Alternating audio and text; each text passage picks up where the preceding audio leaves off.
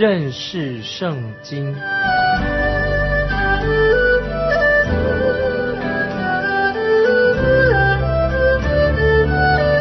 认识上帝的话，把上帝的话带到全世界。本节目是由认识圣经机构和环球广播电台联合制作，欢迎收听。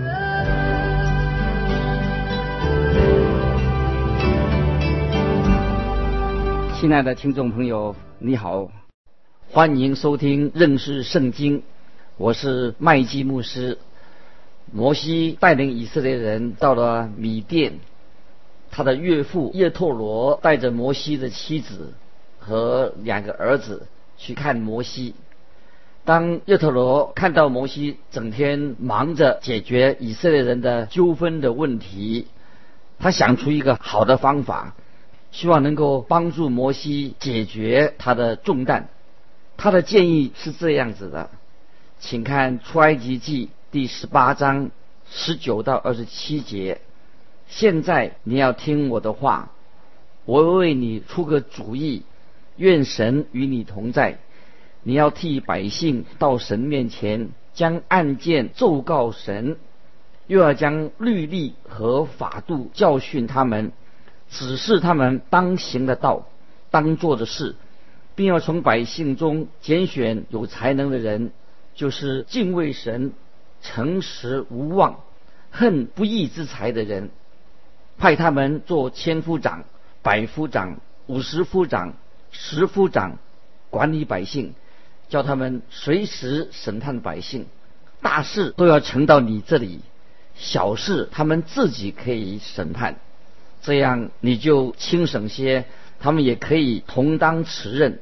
你若这样行，神也这样吩咐你，你就能受得住。这百姓也都平平安安归回他们的住处。于是摩西听从他岳父的话，按着他所说的去行。摩西从以色列人中拣选了有才能的人，立他们为百姓的首领，做千夫长、百夫长。五十夫长、十夫长，他们随时审判百姓，有难断的案件就呈到摩西那里，但各样小事他们自己审判。此后，摩西让他的岳父去，他就往本地去呀。叶特罗这样的建议来任命审判官，为了帮助摩西处理他百姓的问题。那有人就会立刻问说：“他的建议有问题吗？”表面看起来很好，好像是没什么问题。在这里，我们必须要记得，在世界上有两种智慧，一种是神的智慧，另外一种是世人的智慧。叶托罗的建议是属于世人的智慧，作为他的基础。当你依循世人的模式，你就不会去寻求神的帮助的。今天我们的教会为什么会出了很多的问题呢？其中一个主要的原因就是高举人，因为某人在事业上很成功，他们就会被引进教会的委员会当中，管理教会的事情。他们的想法是用世俗的方法来管理教会，却是没有一点属灵的洞察力。世界上人的计划、世俗的计划，在教会当中是行不通的。叶特罗的建议可能本意是好的，他的建议盼望是能够减轻摩西的重担，使处理事情的时候更有效率。这算起来是一套很有系统处理问题的方法，又能够节省时间，所以我们说叶陀罗的建议还不错吧？他提供了有些制度的一些方案，可以减轻摩西的重担和解决摩西的问题。他的建议看起来外表看起来的确很吸引人，也是他很有诚意的，也是可以说很实用的。他关心他女婿摩西的健康，但是这里要注意，但是我们要注意到，要首先注意到什么事情呢？因为他这样的建议并不是神的旨意，这是很重要。这不是出于神，不是神的旨意，因为神并没有许可他这样做，也没有建议过摩西去这样做。如果你要小心的检视这建议的意思，你会从他的建议当中发现，当中也隐含了非常狡猾的、非常邪恶的本质。你说为什么呢？这是我来给你们做解释。首先，因为神并没有给摩西在这方面的指示，他的岳父叶托罗他的建议，事实上就等于是质疑、疑惑神的智慧。他以为他比神更有智慧，等于质疑神的判断，以及质疑关于神的爱。叶特罗的他的意思实际上是说。神好像没有尽心的来帮助摩西。如果神真的这么爱摩西的话，真的关心他的话，是不是神就老早就可以告诉摩西有这样的做法？亲爱的听众朋友，你的想法是怎么样的？我在叶托罗建议的背后，他这种声明的背后，似乎听到来自蛇，等于是魔鬼发出来的嘶嘶的声音。就像在远古的以前，在伊甸园里面那条蛇对夏娃所提出来的建议有点相似。在伊甸园里那条蛇，它是非常狡猾，出名的狡猾。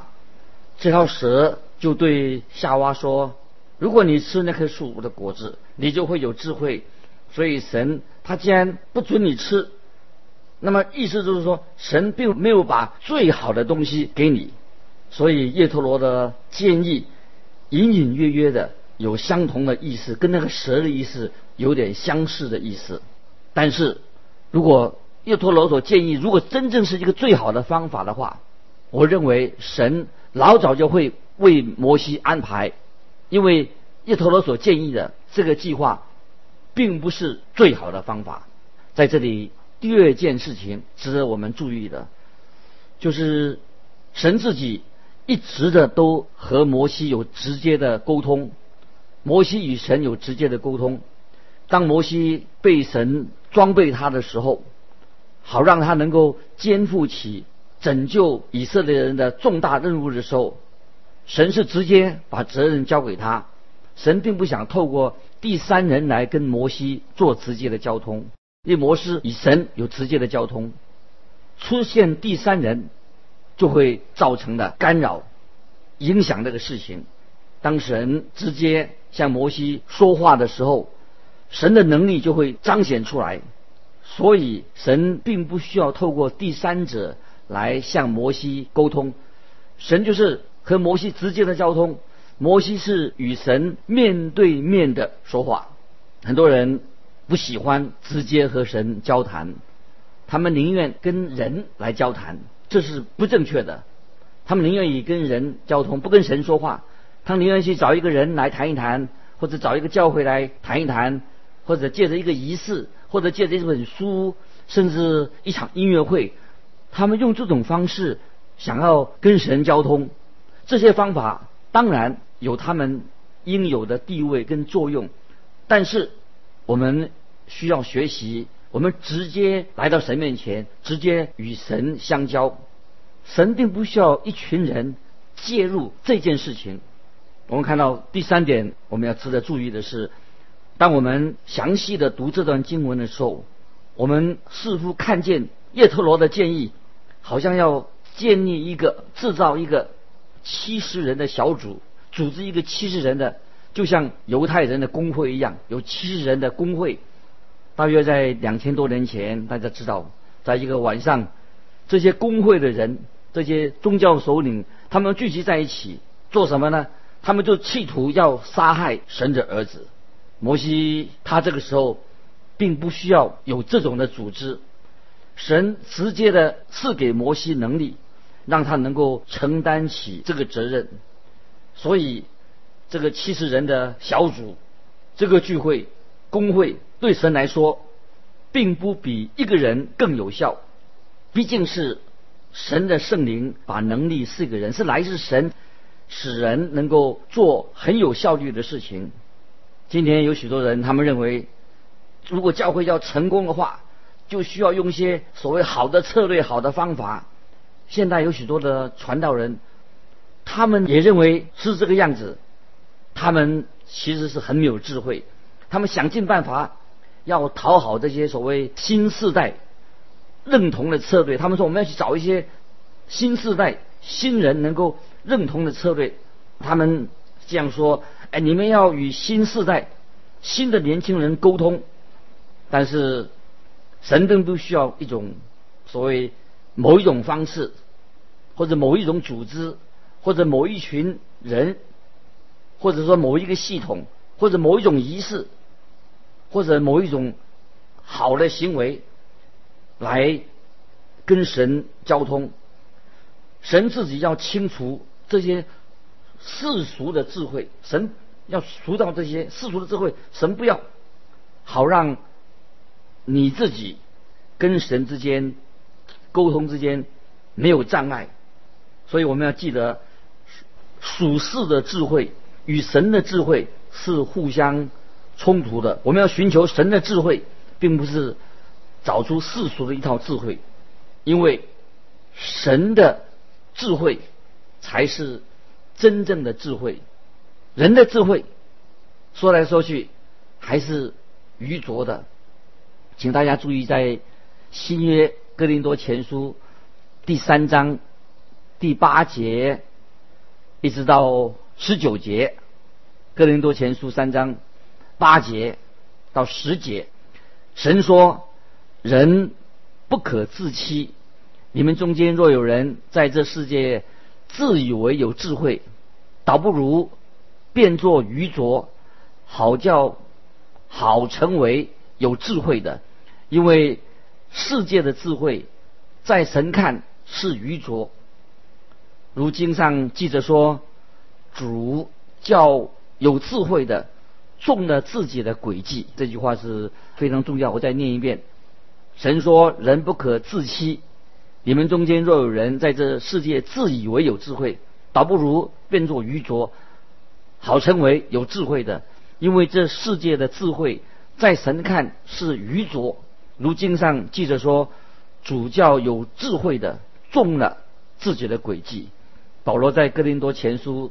第二章四节也这样说，第四节这样说：我说的话讲的道，不是用智慧委婉的言语，乃是用圣灵和大能的明证。我们不需要成为啊所谓的聪明人，或者用一些什么很高超的高明的手段策略，才能够为基督带领人归主。不需要用这些以为很高明的方式来发这个方法来吸引人归向耶稣基督。我们真正需要的是什么？就是神的智慧来引导我们做神的工作。我们真正很需要从神而来的能力，不是一些什么新的策略和方法。亲爱的听众朋友，你依靠世俗的智慧呢，还是？你要来寻求神来引导你做神的工，我们实在非常需要依靠从上面来的智慧，这是非常重要的。出埃及记第十九章到二十四章的，就是谈到有关于律法的事情。出埃及从十九章开始，一直到二十四章，都是谈关于神的律法。以色列民这个时候已经来到了西乃山。在这里，他们要接受神所赐给他们的律法。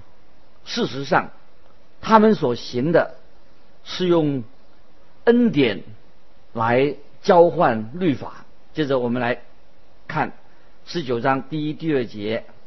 第一节这样说：第二节，以色列人出埃及地以后，满了三个月的那一天，就来到西乃的旷野。他们离了利非定，来到西乃的旷野，就在那里的山下安营。以色列民已经来到西乃山，在这里，神要颁布律法。神要蛮有恩典的对待他的百姓，神给他们机会选择是否要继续让神带领他们，就像神把他们带出埃及，一路来到西乃山，他们可以选择是否要接受履行神的律法。接着我们来看第三、第四节，十九章第三、第四节。摩西到神那里，耶和华从山上呼唤他说：“你要这样告诉雅各家、小玉以色列人说：我向埃及人所行的事，你们都看见了，且看见我如鹰将你们背在翅膀上带来归我，乃是这里说到他们靠着神的恩典。”他们能够经过旷野，在旷野里面行走。我们来看第五节：如今你们若实在听从我的话，遵守我的约，就要在万民中做属我的子民，因为全地都是我的。以色列子民靠着神的奇妙的恩典，从埃及出来，一直走到西乃山。然后在这个时候，神就问他们说。你们要不要接受律法和实践？以色列民也许很肤浅的表示，外表上表示愿意接受，但是他们更喜欢像老鹰一样，希望老鹰背着他们乘风去旅行、去旅游去的。接着我们来继续讲到，在这里神是要提醒他的百姓以色列民，神在埃及所行的神迹奇事，神就像老鹰一样。把以色列民背在他的背上，在这里我要花一点时间说到有关于老鹰鹰的事情。老鹰是一种掠食性的一种大鸟，在旧约约伯记九章二十六节，约伯记九章二十六节有对于老鹰的一个描述。二十六节这样说：“我的日子过去如快船。”如极落抓食的鹰，如极落抓食的鹰，在新约马太福音二十四章二十八节，主耶稣也这样说过。新约马太福音二十四章二十八节，主耶稣说：“尸首在哪里，鹰也必聚集在那里。”说尸首在那里啊，鹰也必聚集在那里。在圣经里面用。鹰啊，老鹰来象征神自己以及啊神的属性，在以西结书，先知以西结书就是用老鹰的脸，老鹰的脸来象征着神的属性。在启示录第四章，神被描述成为一只飞翔的老鹰，这是在启示录第四章啊，神。像一只老鹰在飞翔，因为老鹰的翅膀和它飞翔飞翔的能力，在高处翱翔的能力非常令人看起来叹为观止，令人赞叹。换句话说，老鹰是鸟类当中的像喷射机一样、飞机一样。老鹰的翅膀明确的是象征着神，象征着神他的能力，他的保护。神在出埃及记第十九章第四节对以色列人这样说：“我向埃及人所行的事，你们都看见了，且看见我如鹰，我如鹰将你们背在翅膀上带来归我。”这里用鹰来形容神的能力、神的祝福，且看见我，我啊耶和华如鹰将你们背在翅膀上。带来归我，这个是一种非常说到神的奥秘，测不透也奇妙的恩典。神祝福他自己的子民，因为神的恩典，以色列人才能够出埃及，一直走到西乃山。神看见以色列人在埃及过着无助又没有盼望的奴隶的生活，于是神就主动的来。拯救他们，神用血救赎他们。在同一个晚上，我也看见啊，神差派灭命的天使进到埃及人的家里面，以色列的子民他们因为那个缘故才能够离开了埃及。现在他们已经到达了红海了。我们看见法老本来他有能力将以色列人奴役他们，甚至屠杀他们，但是奇妙的神伸手拯救他自己的百姓，神就用他的大能带领他们走过红海，很不容易，行神机让他们过红海。你看，神却是像老鹰一般的。把他们背在翅膀上，背在翅膀上，从埃及到西乃山，以色列人已经经过了七件事情啊！大家可以去想想看，有七件神祝福、引导、带领他们的事情，这些跟我们基督徒啊，你我的经历也很相似。当他们肚子饿的时候，神就给他们马拿吃；当他们口渴的时候，神就击打磐石，给他们水喝。神在马拉把苦水、苦的水变成甜的。神拯救他们脱离亚玛利人的手，让他们可以打胜他们。一路上，神的确像老鹰般把他们背在自己的背上，这是神来保护。啊，他自己的儿女，神在今天也是这样背着我们。我们要以信心来知道，神是用他的能力、他的恩典来引导我们一生。我们应当每一个人都要凭着信心来跟随着爱我们的主耶稣基督，爱我们的神，以信心来走天路。现在以色列人来到了西乃山。神就提醒以色列人，神是怎样带领他们，关心他们的需求，然后神给他们有选择权，他们是要恩典呢，还是要神的律法？神就问他们：如果神给以色列人律法，他们是否愿意遵守呢？他们可以用恩典来换取神的律法。到今天也是这样，我们活在神的恩典的时代里面，神用恩典来拯救了我们。神并不是用律法来拯救我们，律法和恩典是很鲜明的一个对比。律法对我们有要求，恩典却是给我们祝福，给予我们。律法是要我们去做，恩典呢要我们去信。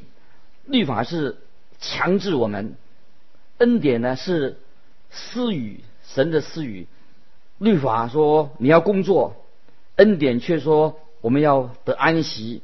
律法有强制的力量，宣告着咒诅；恩典却是来邀请我们宣告神给我们祝福。律法告诉我们说你要做这个才能够活，恩典要是说我们因活着我们就愿意去做。律法尝试谴责最好的人，恩典却是拯救最坏的人。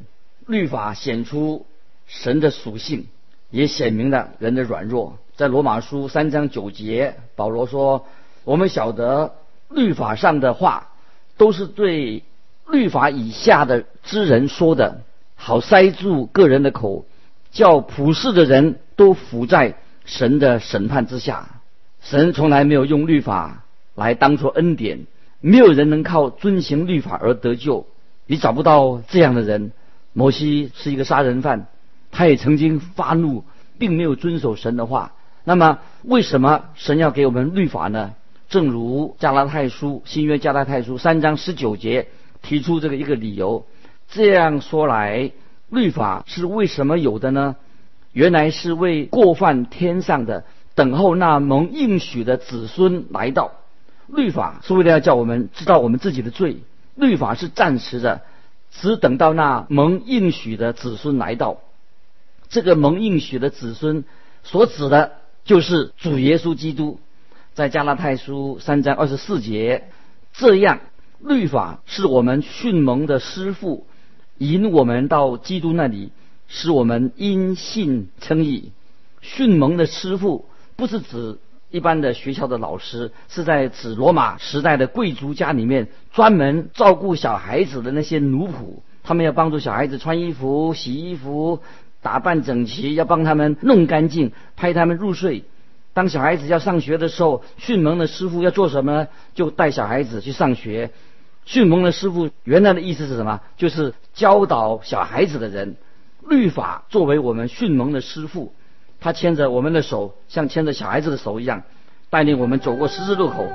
这个时候对我们说：“小子，你需要一位救主。”就是耶稣基督，我们是一个罪人，我们非常需要主耶稣来救赎我们。感谢神，我们已经有了这位的救主在我们的生命里面。赞美神，感谢神恩待我们。